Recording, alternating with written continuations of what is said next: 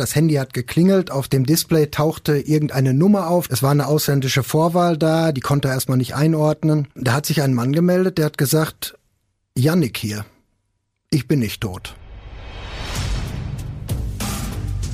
Ohne Bewährung. True Crime von hier. Und damit hi und herzlich willkommen zu Ohne Bewährung, ein Podcast von Radio 91.2 und den Ruhrnachrichten. Ich bin Alicia Theissen. Und ich bin Nora Wager. Und heute wieder bei uns Gerichtsreporter Jörn Hartwig.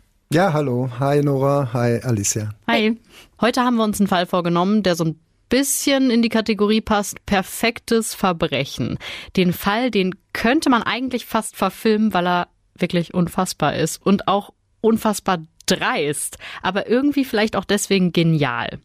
Und weil es sowas hier bei uns zumindest in den letzten 20 Jahren auch nicht gegeben hat. Wahrscheinlich sogar noch nie. Und ein paar von euch, die kennen den Fall auf jeden Fall, weil der erst im Herbst dieses Jahres vor Gericht gegangen ist. Ja, genau. Ich habe sowas, so einen Fall auch noch nie äh, vor Gericht gehabt in meiner ganzen Zeit. Es geht um Yannick K. Yannick K. aus Mahl. Yannick K. war ein Fußballer, ein ganz guter übrigens. Er hat früher bei Schalke 04 gespielt in der A-Jugend, hat dann danach einen Profivertrag äh, bekommen für zwei Jahre, hat es dann allerdings nicht in die Bundesliga geschafft, hat da nicht gespielt, sondern nur bei den Amateuren. Ja, und äh, dieser Yannick K., der hat es tatsächlich geschafft, seinen eigenen Tod vorzutäuschen. Und zwar so gut, dass seine Ehefrau seine gesamte Lebensversicherung kassiert hat. Immerhin 1,2 Millionen Euro. Hm, das hört sich ja wirklich an wie das perfekte Verbrechen. Ja, war es auch. Also zumindest am Anfang. Das Problem war nur, dass er dann irgendwann quasi auferstanden ist, wieder da war. Und äh, das war natürlich dann nicht ganz so gut für ihn und auch nicht für seine Ehefrau.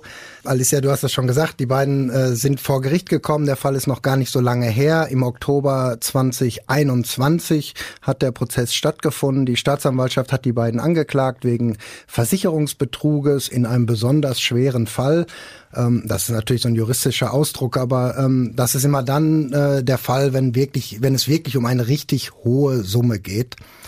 Ja, und die beiden sind dann auch verurteilt worden zu jeweils drei Jahren und zehn Monaten Haft. Und das heißt natürlich, die müssen auch ins Gefängnis. Zumindest, äh, wenn das äh, Urteil rechtskräftig wird. Und von dem Geld haben sie natürlich auch nichts mehr. Aber das ist ja trotzdem so ein Fall, über den man schon ein bisschen schmunzeln muss, auch wenn es natürlich bitter ist, wenn man am Ende ins Gefängnis geht. Aber vor allem, weil es so ein Fall war, bei dem niemand wehgetan worden ist, wenn man mal von der Versicherung absieht, die 1,2 Millionen Euro bezahlen musste. Ja, das ist der Punkt. Wir haben hier ja sonst immer nur so Fälle besprochen, die ganz schrecklich waren, wo es um ganz viel Leid gegen Menschen gestorben sind oder wo jemand mit dem Leben anderer gespielt hat, äh, um sich selber zu bereichern, wie bei dem Apotheker von Bottrop, der Krebsmedikamente gestreckt hat, um noch reicher zu werden. Über den haben wir hier im Podcast auch schon gesprochen. Aber bei so einem klassischen Betrugsfall, da geht's ja nicht um Menschenleben, sondern in Anführungszeichen nur um Geld. Ja, deshalb mag ich diese Fälle ja auch, zumindest als Gerichtsreporter wenn man jeden Tag über Straftaten schreibt und äh, spricht, dann freut man sich natürlich auch mal über Fälle, die so ein bisschen besonders sind, wo sich jemand wirklich Gedanken gemacht hat, wo sich jemand wirklich etwas überlegt hat und nicht einfach nur mit einem Messer zugestochen hat, weil er jetzt gerade eifersüchtig war, rachsüchtig war, weil er Geld brauchte und eine Tankstelle überfallen hat. Ich kann mich erinnern, ich hatte mal einen Fall, ähm, der ist wirklich ganz nett gewesen. Der spielte in Münster. Da war eine Frau, die hat nach der Scheidung von ihrem Mann eine Million Euro bekommen. Also war eine etwas reichere Familie. Und diese Million, die hat sie dann auch ganz sicher angelegt. Bei der Deutschen Bank, so wie ihr Mann ja das auch immer gemacht hat vorher, das Geld lag da sicher, risikolos. Aber dann bekam sie plötzlich einen Anruf. Einen Anruf von einem anderen Banker, von einem Mitarbeiter, der gesagt hat, ich bin in Kanada und ich habe hier ein super Angebot für Sie hohe Zinsen, auch alles ganz sicher, auch alles ganz seriös.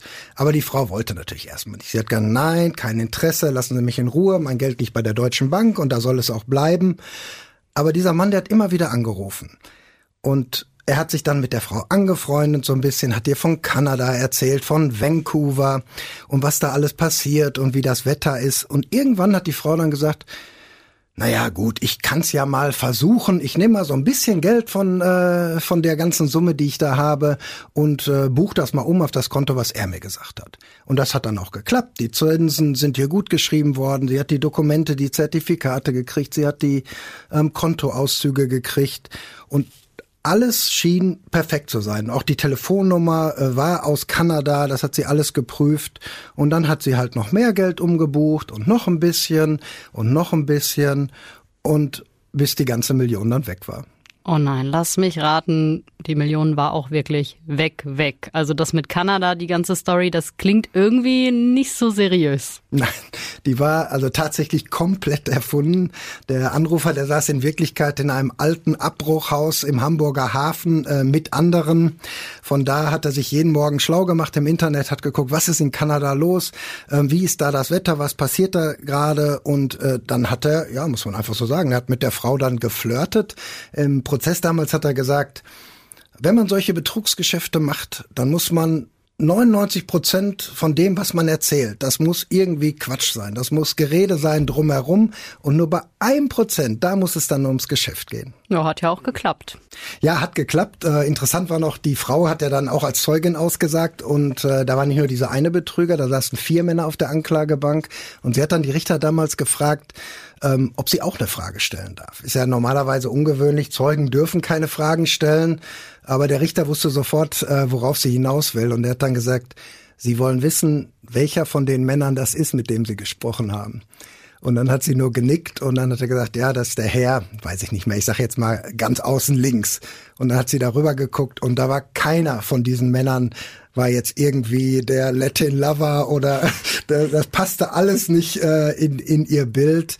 Es waren Betrüger, die aber halt, ja, sie voll um den Finger gewickelt haben, muss man so einfach sagen. Also was ich damit sagen will, ist, ähm, das Faszinierende an diesen Betrugsprozessen, das Faszinierende an den Betrügern ist ja, dass sie witzig sind, dass sie charmant sind, dass sie nett sind. Sonst würde das ja auch alles äh, nicht funktionieren. Stichwort Betrug und damit sind wir wieder zurück bei Yannick K. und seinem Fall. Der war nämlich auch ziemlich gut durchdacht, sonst hätte das mit der Lebensversicherung auch nicht so gut funktioniert. Obwohl man natürlich fairerweise sagen muss, dass beide Angeklagte, also Yannick K. und seine Frau, mit der Verurteilung nicht einverstanden waren. Sie haben im Prozess beide gesagt, dass sie unschuldig sind, dass sie nicht betrogen haben und dass sie auch niemanden betrügen wollten. Ihre Verteidiger haben deshalb auch beide Freisprüche gefordert, aber das haben die Richter ja dann doch etwas anders gesehen, sonst hätten sie die beiden ja nicht verurteilt. Mm, genau, wir können ja erstmal gucken, was feststeht, was man auf jeden Fall weiß und wo es jetzt auch nicht zwei Meinungen gibt. Zum Beispiel, wie alles angefangen hat. Im Prozess war ja davon die Rede, dass alles so vor sechs bis sieben Jahren angefangen hat. Yannick K. hat damals in Herten, also gar nicht so weit weg, Fußball gespielt. Und einer in seiner Mannschaft, der war Versicherungsmakler. Das ist natürlich praktisch, wenn man sich von jemandem beraten lassen kann, dem man absolut vertraut. Und das war wohl auch so. Das fing alles ganz klassisch an. Erst eine neue Autoversicherung, die billiger war als die alte, dann eine private Haftpflicht, dann eine Hausratversicherung alles, was man halt so braucht. Eine Lebensversicherung gehörte am Anfang gar nicht dazu. Die braucht man ja auch nicht unbedingt. Das war erst später Thema, im Jahr 2015.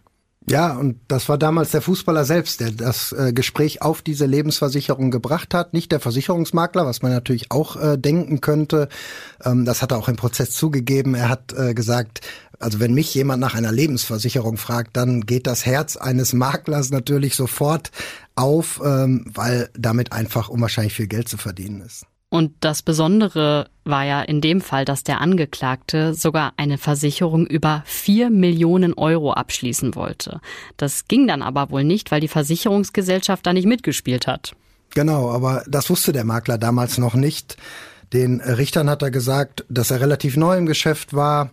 Deshalb hat er diesen Antrag über diese vier Millionen, die Yannick K. in dem Vertrag äh, haben wollte, deshalb hat er den auch sofort ausgefüllt. Im Kopf hat er sich wahrscheinlich schon ausgerechnet, was das für ihn und sein Konto bedeuten würde. Wahrscheinlich, aber die Summe, die war einfach viel zu hoch. Was der Versicherungsmakler nicht wusste und was ich auch nicht wusste, was ich zum ersten Mal gehört habe, ist, man kann eine Lebensversicherung nur maximal über eine Summe abschließen, die das Zehnfache des eigenen Jahresbruttogehalts beträgt. In dem Fall waren das dann 600.000 Euro. Aber der Fußballer, der hat nicht direkt gesagt, ja gut, dann machen wir es halt anders, dann gehe ich halt runter mit der Summe, sondern der hat das nochmal versucht. Auf jeden Fall. Klassisch Fußballer. Er wollte sich auf jeden Fall nicht kampflos geschlagen geben. Er hat nochmal einen Brief geschrieben, äh, wo er um diese vier Millionen gekämpft hat so eine Art Rechtfertigung. Da hat er geschrieben, dass er aus einer sehr wohlhabenden Familie kommt, dass sein Vater Diplomat im Kongo ist, ähm, dass er natürlich an seine Frau und deren Kind denken muss und dass er das Geld auch braucht, ganz klassisch äh, mit so einer Lebensversicherung, um eine, einen Hauskauf abzusichern. Aber das war nicht nur alles gelogen. Er selbst hat über seinen Verteidiger im Prozess auch erklärt, äh, diesen Brief, den kenne ich überhaupt nicht. Das ist zwar meine Unterschrift, die da drunter ist, die sieht auch echt aus, aber den Inhalt, äh, den kenne ich nicht. Was man ihm dann allerdings auch nicht geglaubt hat.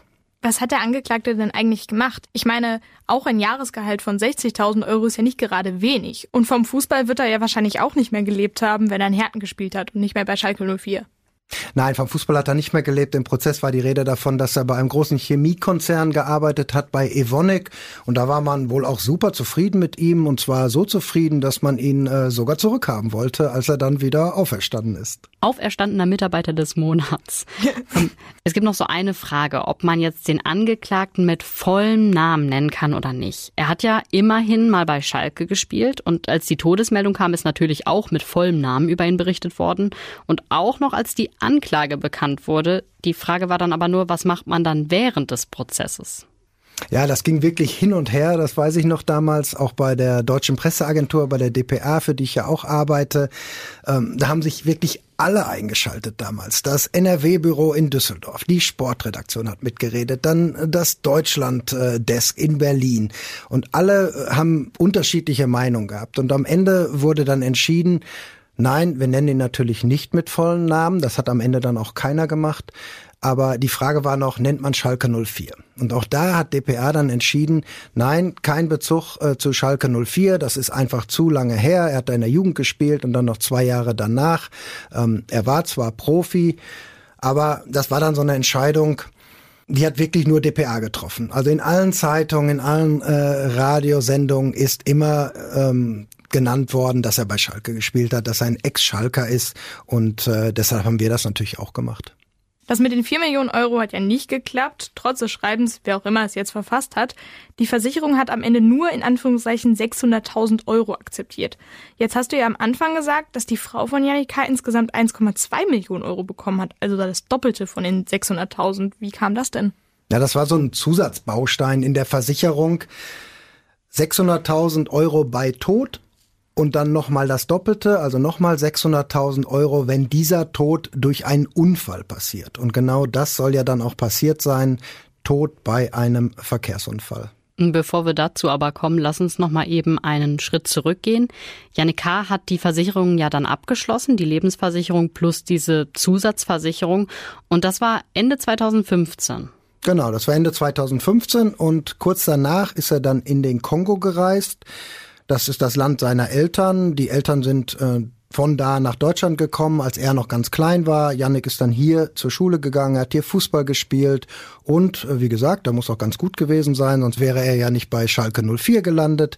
In der A-Jugend, da soll er übrigens auch äh, mit Manuel Neuer zusammengespielt haben damals, unserem äh, Nationaltorwart.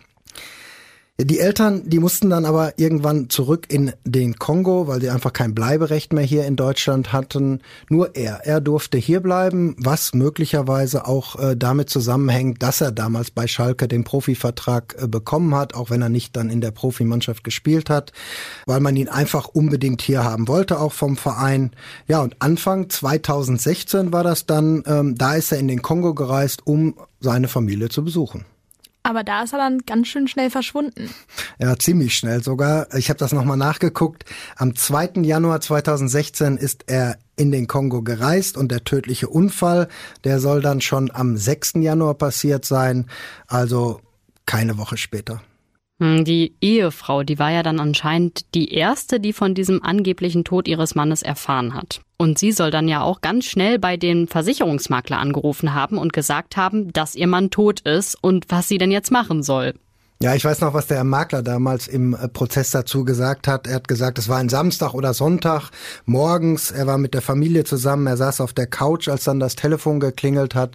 Und da war sie dran, also die Frau von Yannick K., total aufgelöst, hat völlig geweint und hat immer nur gesagt, der Yannick ist tot, der Yannick ist tot. Ja, das muss für ihn ja auch ein Schock gewesen sein. Die beiden waren ja schließlich befreundet und er hatte ja gerade erst die Lebensversicherung abgeschlossen und dann ist Yannick K. auf einmal tot. Nur wirklich ein paar Wochen vorher haben die noch zusammen Fußball gespielt. Du hast ja vorhin gesagt, dass er noch gar nicht so erfahren war, der Makler. So einen Fall hat der doch bestimmt auch noch nicht gehabt. Nein, auf keinen Fall. Den hat er noch nicht gehabt. Ähm, vor allen Dingen dann noch in dieser Konstellation, dass jemand im Ausland verstirbt. Ähm, und dann auch noch mit gerade 30. Ich glaube, er war in dem Moment auch absolut überfordert, äh, als er davon gehört hat. Im Prozess hat er gesagt, dass er der Frau dann erstmal geraten hat, äh, sich an die Botschaft des Kongo in Berlin zu wenden, weil es ja auch darum ging, wie kriegt man den Leichnam jetzt zurück nach Deutschland. Und er hat natürlich auch gesagt, ich brauche die Unterlagen. Ich brauche die Unterlagen über den Todesfall für die Versicherung. Und die Unterlagen, die gab es dann auch ziemlich schnell.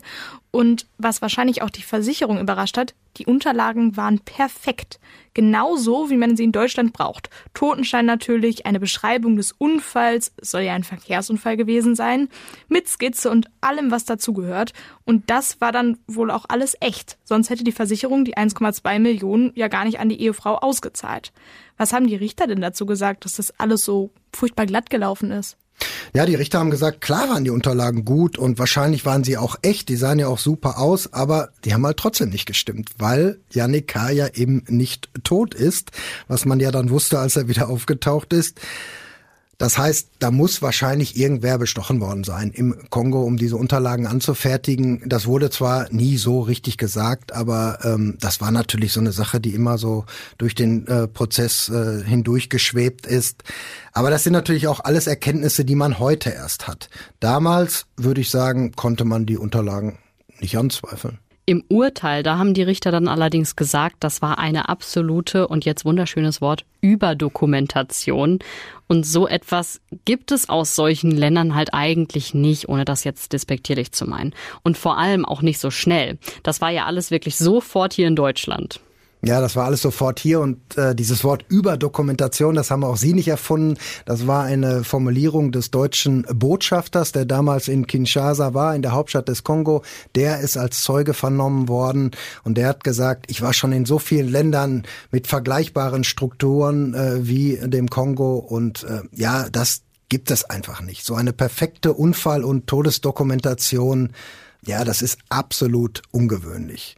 Aber naja, was sollte die Versicherung machen? Ähm, die konnten ja jetzt auch schlecht sagen, die Unterlagen sind zu gut. Sie, war, sie waren ja quasi perfekt, auch wenn es normalerweise vielleicht anders ist, dass immer was fehlt. Aber wenn die Unterlagen da sind, die sind echt, das wird natürlich alles geprüft und ähm, ja, dann musste man die auch akzeptieren. Die Versicherung hat dann ja auch die 1,2 Millionen Euro gezahlt und von Yannick K. hat man erstmal nichts mehr gehört. Hier bei uns war natürlich Trauer in Mal, wo er gelebt hat, in Herten, wo er Fußball gespielt hat. Da gab es Zeitungsartikel, Trauerbekundungen von den Fußballvereinen. Sogar Manuel Neuer soll kondoliert haben, weil man sich ja noch aus alten Schalker Zeiten kannte. Das ist ja auch eigentlich echt nett, dass er aus München an seinen alten A-Jugendkumpel gedacht hat. Ja, es ist auch wirklich keiner auf die Idee gekommen, dass die Todesnachricht nicht stimmen könnte, weil man macht mit dem Tod ja eigentlich keine Späße. Und dann kam der März 2018. Da ist Yannick K. dann plötzlich wieder aufgetaucht und zwar in der deutschen Botschaft in Kinshasa. Die Mitarbeiter in der Botschaft müssen da doch wirklich so aus allen Wolken gefallen sein, oder? Ja, wenn Sie das gehört haben, wahrscheinlich. Aber ich glaube, dass Sie das am Anfang gar nicht so richtig ernst genommen haben, weil Yannick K. war jetzt kein deutscher Staatsbürger. Und damit waren sie erstmal auch nicht äh, zuständig für den Fall so richtig. Sie haben das natürlich weitergeleitet nach Deutschland ans Auswärtige Amt und ähm, sie haben ihn auch telefonieren lassen, aber sie haben jetzt nicht recherchiert, was er wirklich in den letzten zwei Jahren gemacht hat, wo er sich aufgehalten hat. Und der Staatsanwalt, der hat dann nachher auch zugesagt, das ist auch nicht die Aufgabe der Botschaft. Sie haben ihn ja auch nicht wieder rausgeworfen. Du hast ja gerade schon gesagt, er durfte telefonieren nach Deutschland aus der Botschaft raus. Was ich interessant finde, dass er gar nicht als erstes seine Frau angerufen hat, sondern seinen alten Mannschaftskollegen, den Versicherungsmakler. Der muss sich ja total erschrocken haben. Er wurde ja quasi von einem Toten angerufen. Hat Yannick K. dazu irgendwann mal was im Prozess gesagt? Nein, leider nicht. Er hat im Prozess eigentlich gar nichts gesagt. Es war immer nur sein Verteidiger, der geredet hat. Er selbst hat geschwiegen Ähm, mehr gab es allerdings nicht. Und es ist genau so, wie du gesagt hast. Er hat damals erst seinen Versicherungsmakler angerufen und nicht seine Frau. Ich weiß noch, als der Versicherungsmakler das erzählt hat, als dieser Anruf kam, er hat den Gerichtern gesagt, dass das genau so, dass das ein totaler Schock für ihn war. Das Handy hat geklingelt, auf dem Display tauchte irgendeine Nummer auf, die er nicht kannte, aber da stand dann klein äh, der Städtenamen drunter, Kinshasa. Es war eine ausländische Vorwahl da, die konnte er erstmal nicht einordnen. Ja, und ähm, da hat sich ein Mann gemeldet, der hat gesagt, Yannick hier, ich bin nicht tot. Und das war für ihn total komisch.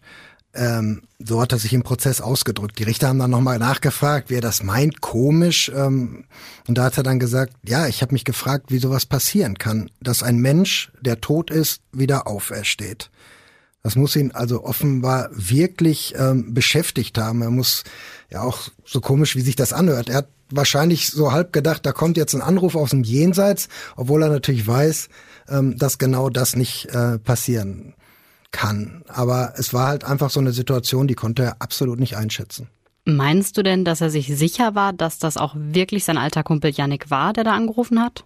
Ich glaube nicht, dass er sich sicher war. Das hat er auch so gesagt, weil das von der Stimme eigentlich nicht passte und weil er sich das natürlich auch nicht ähm, vorstellen konnte.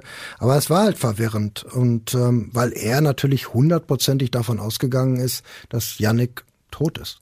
Die Richter haben ihn dann auch noch gefragt, was der Anrufer denn eigentlich gewollt hat und da hat er gesagt, er wollte die Nummer seiner Frau aber die hat er ihm dann nicht gegeben.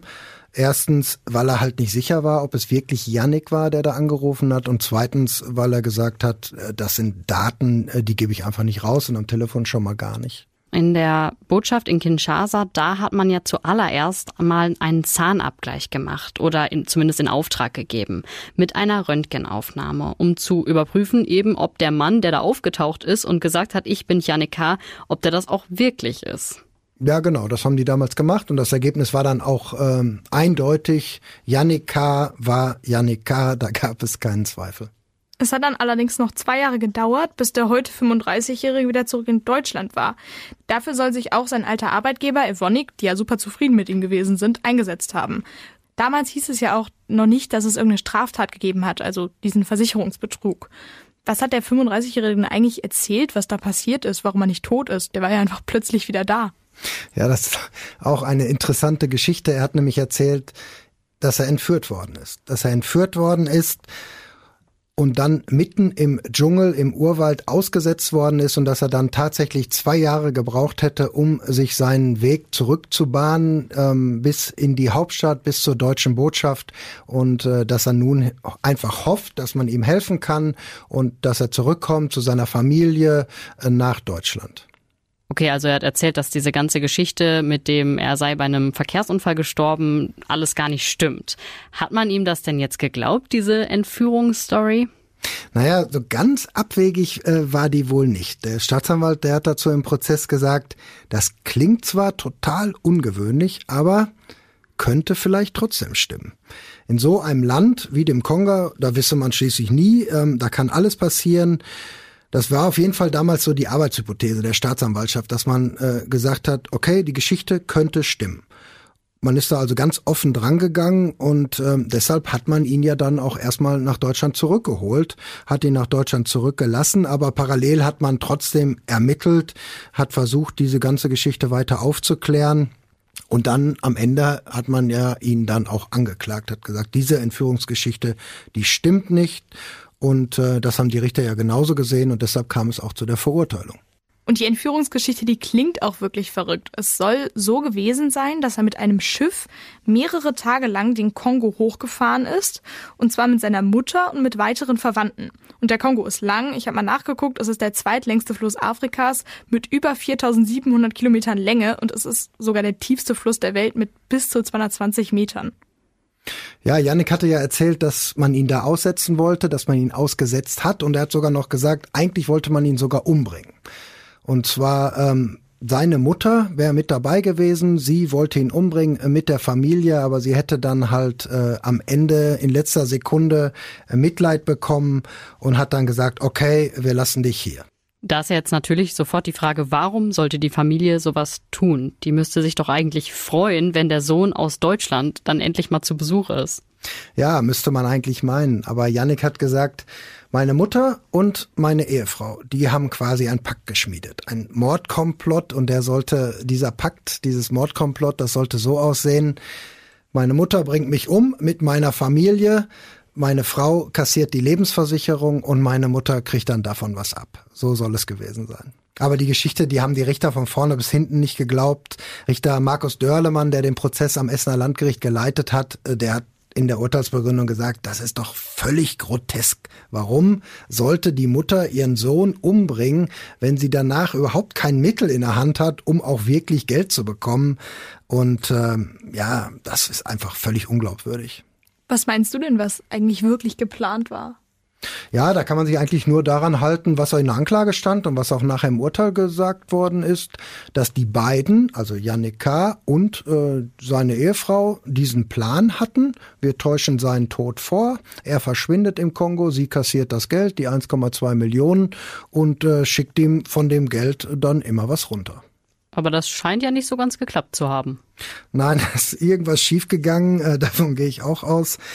Vielleicht hat sie ihm kein Geld mehr geschickt. Ähm, das könnte natürlich sein. Es gibt aber auch so ein paar E-Mails, im, die im Prozess verlesen worden sind. In einer, da hieß es zum Beispiel, die aus dem Kongo kam, Yannick äh, möchte wissen, warum du ihn fallen gelassen hast. Und sie hat dann angeblich geantwortet, ja, er terrorisiert uns. Also es muss irgendwie Zoff gegeben haben, ja, möglicherweise hat er kein Geld mehr gekriegt und hat diesen Plan dann aufgegeben und hat sich äh, gemeldet und ist quasi wieder auferstanden.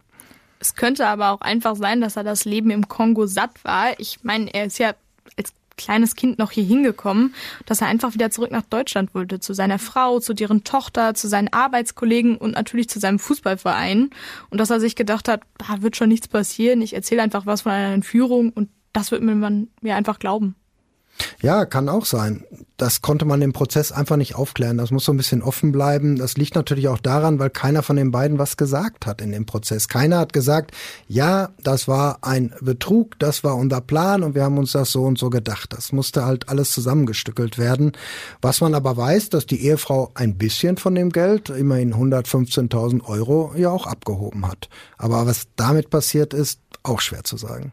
Also kein äh, Luxus-Glamour-Glitzerleben, nachdem die 1,2 Millionen Euro auf dem Konto waren? Offenbar nicht. Sie ist damals von Mahl nach Gladbeck gezogen, aber auch jetzt nicht in eine Villa. Ähm, der Verteidiger, der hat gesagt, sie hat sich da eine Eigentumswohnung gekauft, äh, mitten in der Stadt, nichts Besonderes. Es stand kein Porsche vor der Tür.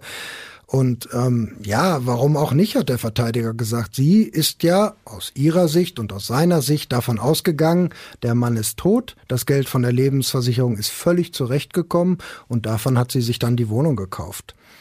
Aber es könnte doch auch sein, dass ein Teil des Geldes in den Kongo geflossen ist oder woanders hin. Wenn man Bargeld hat, dann ist es ja relativ einfach zu verschicken, ohne dass es groß Spuren hinterlässt. Ja, klar, kann sein, ähm, dass Geld in den Kongo geflossen ist. Was aber auffällig wiederum ist, als Yannick K. sich dann gestellt hat, da ist kein Geld mehr abgehoben worden. Also, das sind noch so ein paar Fragen in diesem Prozess, die einfach offen sind. Ja, aber andererseits hat seine Frau ja jetzt auch nicht versucht, das Geld so zur, beiseite zu schaffen. Knapp 1,1 Millionen sind ja noch da. Die gehen jetzt natürlich an die Versicherung zurück, wenn sie nicht schon da sind. Und den Rest, die knapp 115.000 Euro, die die Ehefrau abgehoben hat, müssen wohl auch noch zurückgezahlt werden. Ja, das ist im Urteil sogar festgelegt worden, dass das Geld zurückgezahlt werden muss. Wahrscheinlich muss sie auch noch die Witwenrente zurückbezahlen, die sie dann ja zu Unrecht erhalten hat. Und es gab auch noch eine Abfindung von Evonik. Ich weiß nicht, was damit ist, ob das Geld auch äh, zurückgefordert wird. Deshalb hat der Verteidiger ja auch gesagt, wenn es ein Betrug war, dann ist das ja völlig nach hinten losgegangen. Für die Frau zumindest. Sie hat da gar nichts von. Sie hat eigentlich nur noch Schulden jetzt am Ende. Aber das könnte ja dann vielleicht auch dafür sprechen, dass sie mit dem ganzen Betrug, von dem die Richter ja ausgehen, vielleicht gar nichts zu tun hat. Ja, das hat sie ja im Prozess auch immer gesagt, dass sie damit nichts zu tun hat. Sie hat immer gesagt, mein Mann ist in den Kongo aufgebrochen, dann habe ich die Todesnachricht erhalten, ich war am Boden zerstört und habe natürlich gedacht, dass er auch wirklich tot ist, dass er bei einem Verkehrsunfall ums Leben gekommen ist. Die Richter, die sagen aber, das kann so nicht stimmen. Die beiden müssen einfach gemeinsame Sache gemacht haben. Weil was nützt es, wenn Yannick K. im Kongo seinen Tod vortäuscht und seine Frau dann das Geld kassiert? Da hat er ja wieder nichts von. Also muss es eine Absprache gegeben haben, dass auch er davon profitiert. Und deshalb sagen sie, auch seine Frau war eingeweiht. Was ich mich die ganze Zeit noch frage, warum haben die Richter eigentlich diese Entführungsgeschichte nicht geglaubt? Du hast ja gesagt, dass mit dem Mordkomplott, der da angeblich geplant war, das äh, hätten die Richter grotesk genannt. Aber dass man ihn mitten im Nirgendwo ausgesetzt hat und dass er dann so lange gebraucht hat, um irgendwie in die Hauptstadt zu kommen, das könnte ja eigentlich schon sein, oder?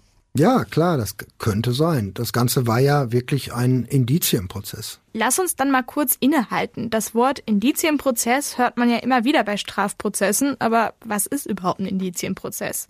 Bei solchen Prozessen gibt es keine Beweise, die so stark sind, dass man den Fall sofort aufklären kann. Der beste Beweis ist natürlich immer ein Geständnis. Indizien sind dagegen nur Puzzlestücke, die alleine nicht ausreichen, die Schuld oder die Unschuld eines Angeklagten festzustellen. Es ist aber dann auch nicht so, dass es sofort heißt, im Zweifel für den Angeklagten. Bei Indizienprozessen sind die Richter angehalten, allen und auch noch so kleinen Hinweisen nachzugehen, damit sich am Ende aus den vielen Puzzleteilen ein Gesamtbild ergibt. Und da muss dann ganz genau auf die Details geguckt werden. Und dann am Ende sagen zu können, das, was der Zeuge oder der Angeklagte sagt, das hat er wirklich so erlebt oder eben nicht. Das heißt natürlich auch, dass Indizienprozesse oft schwierig und auch sehr langwierig sind. Hm, also nochmal zurück zu meiner Frage, warum haben die Richter das mit dieser zweijährigen Flucht nicht geglaubt? Ja, die Richter haben einfach gesagt, wenn wir das glauben sollen mit der zweijährigen Flucht, dann muss der Angeklagte einfach mehr erzählen. Er muss mehr erzählen. Er muss erzählen, wo er war, wen er getroffen hat, was ihm unterwegs passiert ist, wo er sich aufgehalten hat, wie er an Geld gekommen ist. Und das hat er alles nicht gemacht. Sie haben gesagt, das, was er da uns erzählt hat und was er auch bei der Polizei erzählt hat, das waren alles einfach nur Oberflächlichkeiten. Das war eine ganz grobe Geschichte, die man auch hätte googeln können. Und ähm, dann haben sie auch noch gesagt, wenn man wirklich entführt ist und man versucht dann zurückzukommen aus dem Dschungel heraus, dann läuft man ja nicht zwei Jahre durch den Dschungel. Man kommt durch Dörfer, man kommt durch größere Städte und man kommt in seinem Fall auch durch richtig große Städte. Und da haben die Richter gesagt, in jeder Stadt gibt's eine Kirche, in jeder Stadt gibt's ein Hotel und in jeder Stadt gibt's wahrscheinlich auch eine Polizeistation. Und überall da hätte er hingehen können, hätte sagen können, Hilfe, ich bin entführt worden, ich brauche Unterstützung, meine Familie ist in Deutschland. All das hat er nicht gemacht und deshalb haben sie gesagt, die Geschichte ist unglaubwürdig, die stimmt einfach nicht. Jetzt wird Janik K. und seiner Frau ja die ganze Zeit vorgeworfen, gemeinsame Sache gemacht zu haben, quasi wie so ein Team. Sind die beiden eigentlich noch zusammen? Also ich würde sagen, ganz klar nein. Ähm, er ist wieder in Mal, sie ist ja nach Gladbeck gezogen, ähm, habe ich gerade schon erzählt. Im Prozess haben sie eigentlich auch immer nur versucht, sich gegenseitig schlecht zu machen. Sie ist über ihn hergezogen, ähm, er hat erzählt, ähm, dass er gemacht hat, was er wollte, dass er sie hintergangen hat. Er hat erzählt, sie wollte mich sogar umbringen, gemeinsam mit meiner Mutter. Also da ist so richtig ähm, schmutzige Wäsche gewaschen worden. Und äh, ja, deshalb glaube ich nicht, dass das, dass diese Beziehung noch eine Zukunft hat. Okay, das klingt jetzt wirklich nicht ganz so harmonisch, aber gut vor Gericht, da mussten sie sich ja zwangsläufig dann begegnen. Ja, aber da sind sie sich eigentlich auch immer aus dem Weg gegangen, haben sich kaum angeguckt. Jeder stand in den Gerichtspausen, ähm, der eine hier, der andere in der ganz anderen Ecke. Und der Staatsanwalt, der hat dann nachher in seinem Plädoyer ähm, auch die Frage gestellt, was ist eigentlich passiert, dass sie sich heute so spinnefeind sind? Und die Antwort hat er dann auch gleich mitgeliefert. Er hat nämlich gesagt, weil diese ganze Geschichte, dieser perfekt geplante Betrug mit dem vorgetäuschten Tod, weil das einfach schiefgelaufen ist und jetzt beide alles verloren haben. Die müssen ins Gefängnis äh, und von dem Geld haben sie auch nichts mehr. Aber noch sind die beiden ja auf freiem Fuß, oder? Ja, die beiden waren die ganze Zeit auf freiem Fuß. Ins Gefängnis müssen sie erst, wenn das Urteil rechtskräftig ist. Das ist es noch nicht. Die Angeklagten haben beide Revision eingelegt. Das heißt, das Urteil wird jetzt vom Bundesgerichtshof in Karlsruhe überprüft auf Rechtsfehler. Aber das wird sicherlich noch eine ganze Weile dauern, bis da eine Entscheidung vorliegt, wahrscheinlich erst im Sommer 2022. Ein Schreck haben sie aber beide trotzdem bekommen, weil kurz vor der Urteilsbegründung haben die Richter nämlich Wachtmeister in den Gerichtssaal bestellt. Und das ist immer so ein Zeichen dafür, wo sich auch die Verteidiger erschrecken, weil das immer so ein Zeichen ist, oh Gott, es könnte jetzt sein, dass die beiden, die jetzt noch gerade auf freiem Fuß sind, mit der Urteilsverkündung festgenommen werden. Ja, und so war es dann eigentlich auch. Gegen Yannick K. ist tatsächlich direkt ein Haftbefehl verkündet worden. Und der Grund ist auch ziemlich klar. Die hatten einfach Angst, dass er abhaut. Er ist ja Kongolese, hat im Moment keine festen Bindungen in Deutschland. Von seiner Frau ist er ja getrennt. Und wenn man dann zu drei Jahren und zehn Monaten Haft verurteilt wird, dann könnte aus Sicht der Richter schon sein, dass man darüber nachdenkt, vielleicht unterzutauchen. Aber der Haftbefehl ist sofort wieder außer Vollzug gesetzt worden. Das heißt, auch Janik K. bleibt auf freiem Fuß. Die Bedingung ist nur, er muss seinen Reisepass abgeben und sich dreimal in der Woche auf der Polizeiwache melden. Ja, das ist nur leider schief gegangen. Er hatte nämlich an dem Tag, als das Urteil verkündet worden ist am Landgericht Essen, da hat er seinen Reisepass nicht dabei gehabt. Und es war keiner jetzt in der Lage, diesen Reisepass ganz schnell aus seiner Wohnung zu organisieren.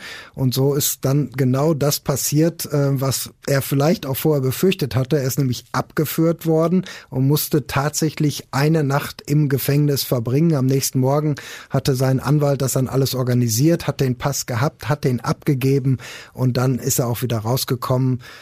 Naja, wenn das Urteil rechtskräftig werden sollte und Yannick K. dann endgültig einfahren müsste, dann weiß er zumindest schon mal, wie es da aussieht. Ja, das ist natürlich ein bisschen auch der Nachteil, wenn man so einen aktuellen Fall hat wie wir jetzt, dass das Urteil eben noch nicht rechtskräftig ist und dass wir noch nicht genau wissen, was passiert. Jörn, kann man da irgendwie schon mal eine Tendenz abgeben? Kann man da irgendwas zu sagen? Rechtsfehler ja, nein. Was glaubst du? Ganz schwer zu sagen. Ähm man, man steckt da nicht so ganz drin, wie die Richter denken. Aber so wie ich jetzt den Fall auch erzählt habe und so wie die Richter auch entschieden haben, das ist für mich eigentlich eine runde Sache. Weil es war ja nun mal irgendwo ein Betrug. Er hat seinen Tod vorgetäuscht. Zumindest war er weg. Die Todesdokumente waren da. Das Geld ist geflossen. Dann ist er wieder aufgetaucht. Also war das ja kein echter Versicherungsfall. Und jetzt muss man eigentlich nur noch sagen, haben die beiden zusammengewirkt oder nicht. Und ähm, ja, so wie wir das besprochen haben, es ist eigentlich ähm, die einzige Möglichkeit, ähm, dass die beiden zusammengearbeitet haben. Aber ich bin kein Richter, ich weiß es nicht. Ich habe schon selbst so viele Überraschungen erlebt und ich lag auch schon ganz oft falsch mit meinen Prognosen. Da müssen wir einfach abwarten. Okay, also deine Prognose, Janika geht ins Gefängnis. Ja. Also ich fand den Fall auch ohne Mord und Totschlag total spannend, weil die Geschichte einfach so unfassbar absurd war. Danke, Jörn. Ja, Gerne. vielen Dank. Bis zum nächsten Mal. Wir hören uns beim nächsten Mal. Tschüss. Bye.